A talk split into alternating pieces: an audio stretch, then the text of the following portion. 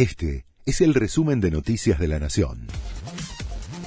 La Nación presenta los títulos del martes primero de noviembre de 2022.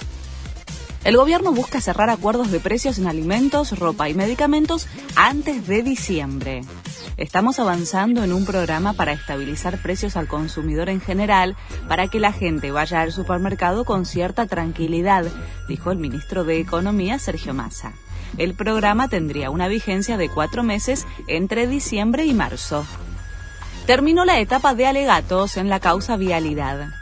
El juicio que investiga el direccionamiento de obra pública de Santa Cruz entre 2003 y 2015 y que tiene a Cristina Kirchner y otros exfuncionarios entre los implicados pasa ahora a la instancia de las réplicas y dúplicas entre abogados y fiscales.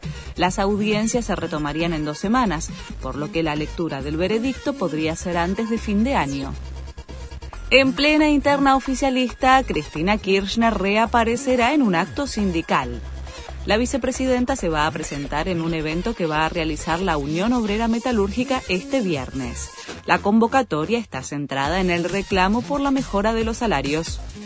Bolsonaro sigue en silencio más de 24 horas después de haber perdido la reelección. En un hecho insólito en la democracia brasileña, el presidente lleva más de un día sin pronunciarse sobre la derrota electoral comienza el proceso de transición y en el PT esperan el reconocimiento a pesar del hermetismo del mandatario. La AFA definió el formato de los torneos del próximo año.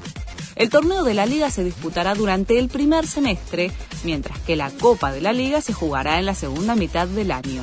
El cierre de la temporada con el Trofeo de Campeones será el 23 de diciembre. La novedad es que habrá tres descensos, dos por promedio y uno por la tabla general.